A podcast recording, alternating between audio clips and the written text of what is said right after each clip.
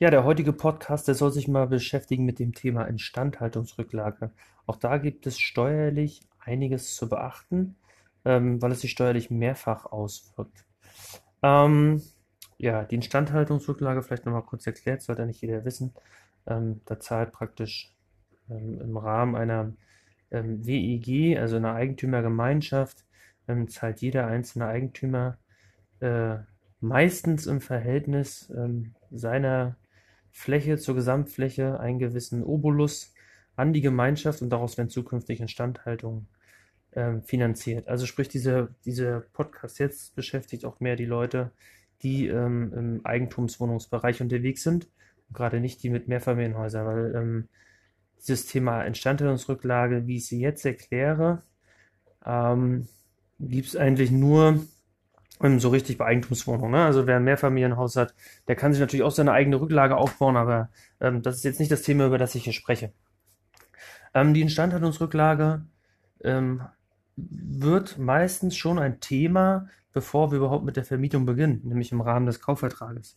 Ich hatte ja gesagt, ähm, ich gebe als Empfehlung raus, wenn ihr den Notarvertrag im Entwurf habt und da steht einfach nur drin, Kaufvertrag, äh, Kaufpreis 100.000 Euro, dann sollte ich natürlich die Aufteilung machen in Grund und Boden und Gebäude und im Zweifel auch Küche ähm, oder andere Wirtschaftsgüter und vor allen Dingen auch den Hinweis geben, dass in dem Kaufpreis auch eine Instandhaltungsrücklage drin steckt. Warum ist das so? Ja, für die Instandhaltungsrücklagenanteil ähm, zahle ich auch keine Grunderwerbsteuer. Und ähm, ist es so, dass teilweise Finanzämter in der Vergangenheit, ähm, äh, sag ich mal, die Grunderwerbsteuer erhoben haben. Das machen sie meistens eh per se ähm, auch auf den Wert und man dann aber im Rahmen des Einspruches äh, keine Möglichkeit hatte, dagegen vorzugehen, weil es im ähm, Notarvertrag explizit nicht stande. Ähm, ich weiß, dass das äh, vorgekommen ist in der Vergangenheit bei Finanzämtern. Ich muss aber sagen, zu dem Zeitpunkt, wo das vielmals vom Finanzamt versagt wurde, habe ich diese Erfahrung nicht gemacht. Also gerade in den, in den Zeiträumen, über die wir da reden in der Vergangenheit, ähm, habe ich das auch in meinen Notarverträgen nicht explizit festgeschrieben gehabt und ähm, habe es hinterher im Rahmen des Einspruchsvertrags trotzdem bekommen. Ähm, nichtsdestotrotz ist natürlich die Empfehlung, es heute mit reinzuschreiben. Da gibt es ja zwei Möglichkeiten. Entweder man kennt zum Zeitpunkt X, also dem Tag, ähm, wo man verkauft, die Höhe der Instandhaltungsrücklage.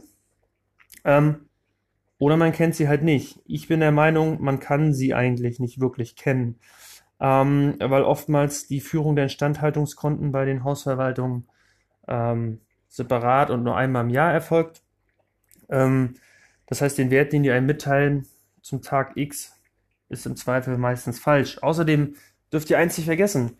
Ähm, Im Zeitpunkt, wo ihr beim Notar sitzt, könntet ihr vielleicht gerade noch so den Wert kennen, wenn die Aufzeichnungen bei der Hausverwaltung zeitnah geführt sind.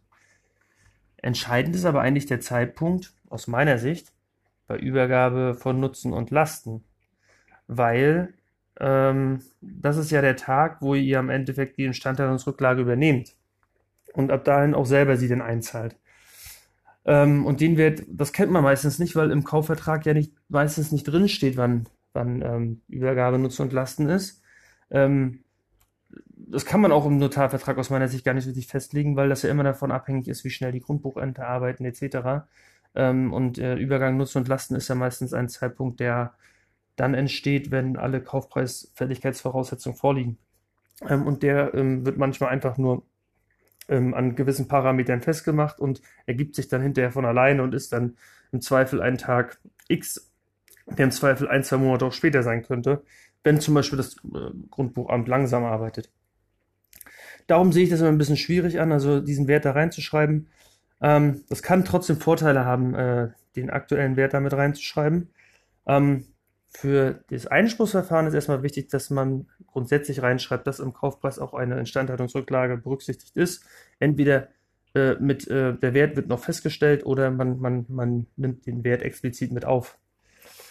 Ähm, ja, das Finanzamt wird im Normalfall, glaube ich, trotzdem ähm, die Grunderwerbsteuer in voller Höhe festsetzen und dann muss man halt hinterher ähm, den Weg des Einspruches gehen. Also sprich, ähm, wenn der Grunderwerbsteuerbescheid kommt, ähm, dann empfehle ich, die ganze Grunderwerbsteuer zu zahlen, Einspruch einzulegen ähm, und dann holt man sich hinterher auf den ähm, Anteil für ähm, die Instandhaltungsrücklage, die Grunderwerbsteuer wieder. Man könnte natürlich auch es gibt so eine Möglichkeit, das nennt sich Aussetzung der Vollziehung. Das könnte man natürlich auch beantragen. Dann, äh, wenn man den Antrag durchkriegt und der, der, die Einspruch gilt äh, mehr als wahrscheinlich, dass er auch durchgeht, dann wird das Finanzamt auch der Aussetzung der Verziehung stattgeben und dann ähm, beweist man nur den Differenzbetrag, also sprich, behält schon mal das ein, was man denkt, ähm, was ähm, auf die Instandhaltungslage entfällt. Also wenn die, weiß ich, 1000 Euro sind und da ist 6% Grunderwerbsteuer, dann ist der Betrag halt 60 Euro. Ne? Ähm, das sollte man beachten. Ich sag mal, wenn wir jetzt eine Instandhaltungsrücklage haben, die im unteren 100er Bereich ist, ähm, dann macht dieser ganze Aufwand nicht viel aus. Ähm, ich habe aber selber auch schon Objekte gekauft, da war der Anteil der Instandhaltungsrücklage irgendwo bei 10.000 Euro. Ähm, und da redeten wir dann mal schnell über ein paar hundert Euro und dann macht das schon Sinn, den Einspruch einzulegen. Ähm, dann muss man aber im Rahmen des Einspruchs auch mitteilen, wie hoch der Instandhaltungsrücklage ist. Und dann nimmt man entweder den Wert, der im Notarvertrag festgelegt ist, auch mit dem, wenn man vielleicht weiß, der ist nicht ganz richtig, weil er sich zwischen Notarvertrag äh, danach noch leicht verändert hat oder vielleicht auch die Hausverwaltung doch nicht alle Daten zum richtigen Zeitpunkt zur Verfügung hatte. Ähm, oder man lässt sich das nachträglich von der Hausverwaltung äh, noch geben. Ähm, oder man sagt halt ähm, erstmal Einspruch und der Einspruch bleibt so lange liegen, bis man tatsächlich den endgültigen Wert hat, nämlich den endgültigen Wert, der wirklich richtig ist. Den seht ihr ja spätestens mit der Hausgeldabrechnung, weil da wird der äh, definitiv dargestellt. Ähm, wenn man so lange warten möchte, ich sag mal gerade im Hinblick, dass die Entstandungsrücklage am Ende nicht zu einer riesen Grunderwerbsteuererstattung führt, glaube ich, sollte man, wenn man weiß, den aktuellen Wert, der einem vorliegt, ähm, der sollte relativ realistisch sein, sollte man versuchen, damit auch den Einspruch zu führen. Da geht das Finanzamt aus Erfahrung heraus auch mit. Ähm, aber wie gesagt, der allerrichtigste Weg wäre liegen lassen, auf die Hausgeldabrechnung warten, dann hat man es wirklich schwarz auf weiß. Ähm, ja, wie, wie, gesagt, wir reden immer über den Instandhaltungsrücklagenwert, der euch betrifft. Ja, also die genannte Hausgemeinschaft hat ja eine Gesamtinstandhaltungsrücklage.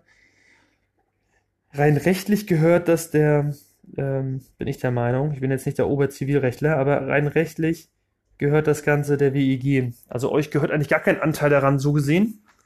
Aber da ihr ja auch Teil der WEG seid, ist ein Teil davon natürlich auch für zukünftige Instandhaltung der WEG die ihr im Zweifel ja sonst durch Sonderumlagen bezahlen müsstet. Also gehört euch doch irgendwo zumindest indirekt äh, ein Teil dieses Wertes. Und über den Wert reden wir. Ne? Der berechnet sich im Normalfall an eurer Gebäude an eurer Fläche im Verhältnis zur Gesamtfläche. Ähm, kommt immer darauf an, wie, ähm, wie die Zuführung da jeweils ist von der Instandhaltungsrücklage. Ähm, ich habe leider auch schon WEGs gesehen. Ich meine, da, da fässt man sich an den Kopf. Ähm, da wurde einfach gesagt, okay, ähm, jeder zahlt den gleichen Anteil in die Instandhaltungsrücklage, egal wie groß seine Wohnung ist.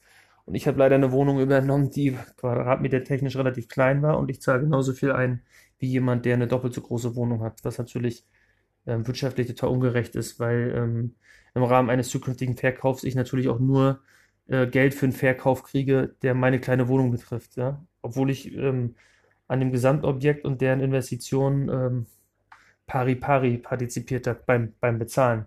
Ähm, wie gesagt, aber im Normalfall eigentlich läuft es ordentlich und richtig und da wird es dann anhand der ähm, Flächen gemacht. Ähm, ja, und wie gesagt, da geht es jetzt um das, was wir reden, ist immer so euer Anteil.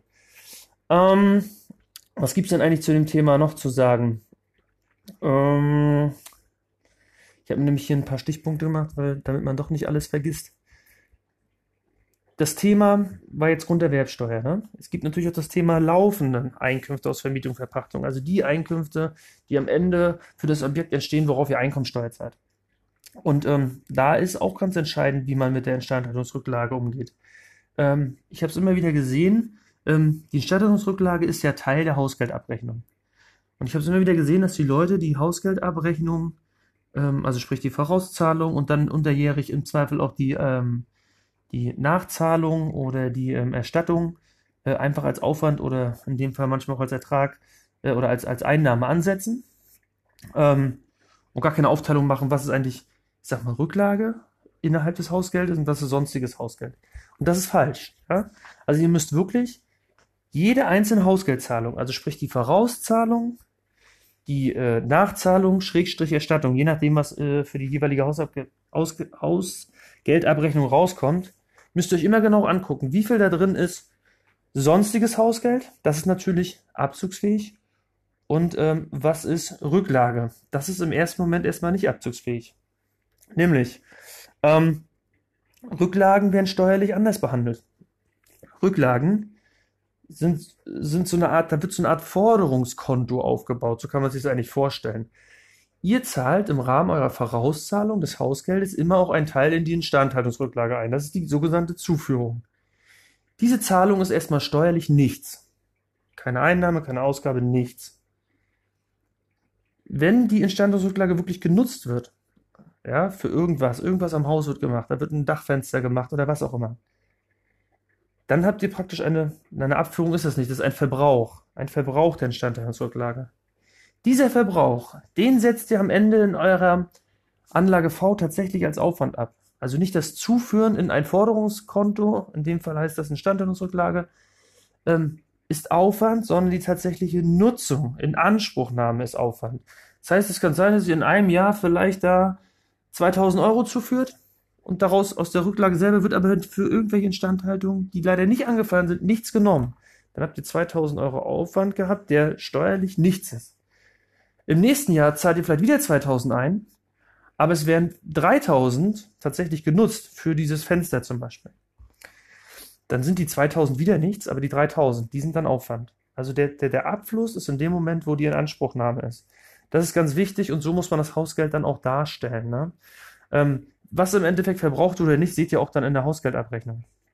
Ähm, ganz wichtig ist, hier gilt natürlich der Abfluss. Ne? Und der Abfluss ähm, ist im Endeffekt ähm, in dem Jahr, wo dann auch die Rechnung ähm, der Inanspruchnahme gezahlt wird. Ne? In dem Moment habt ihr dann auch die, die Kosten, aber das seht ihr dann eigentlich auch aus der Hausgeldabrechnung. Das ist auch der Grund, warum ich lese immer wieder im Internet, ähm, manche, die eine Eigentumswohnung ha Wohnung haben, haben noch keine Hausgeldabrechnung fürs letzte Jahr und wollen aber schon ihre, ähm, ihre Anlage V erstellen und das Ganze zum Finanzamt geben. Da sage ich mir so, wie ist das möglich? Ne? Also ähm, Sie brauchen die Hausgeldabrechnung, um den Verbrauch der Instandhaltungsrücklagen ähm, ermitteln zu können. Und ähm, solange Sie die Daten nicht haben, können Sie eigentlich theoretisch auch keine Anlage V ordnungsgemäß beim Finanzamt abgeben. Ne, man kann natürlich sagen, ich gebe das trotzdem erstmal ab, weise beim Finanzamt darauf hin, dass das nochmal geändert wird.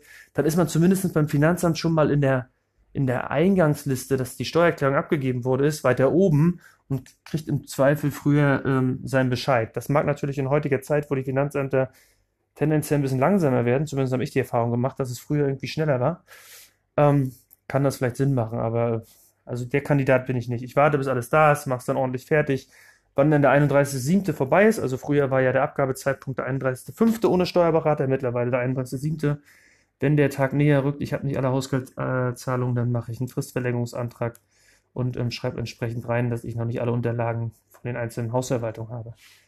Ja, wie gesagt, aber das Wichtigste ist für euch, merkt euch, die Zuführung ist total irrelevant. Ähm, guckt euch im Rahmen der Hausgeldabrechnung die Feststellung an, die euch betrifft und da ist für euch wichtig der Verbrauch. Das ist auch wieder ein Unterschied zum Thema Cashflow, ja. Bei eurem Cashflow habt ihr natürlich die monatliche Hausgeldzahlung. Da ist auch für euch fiktiv eine Ausgabe drin für Zuführung Instandhaltungsrücklage. Das heißt, im Cashflow äh, ist das Thema schon für euch relevant.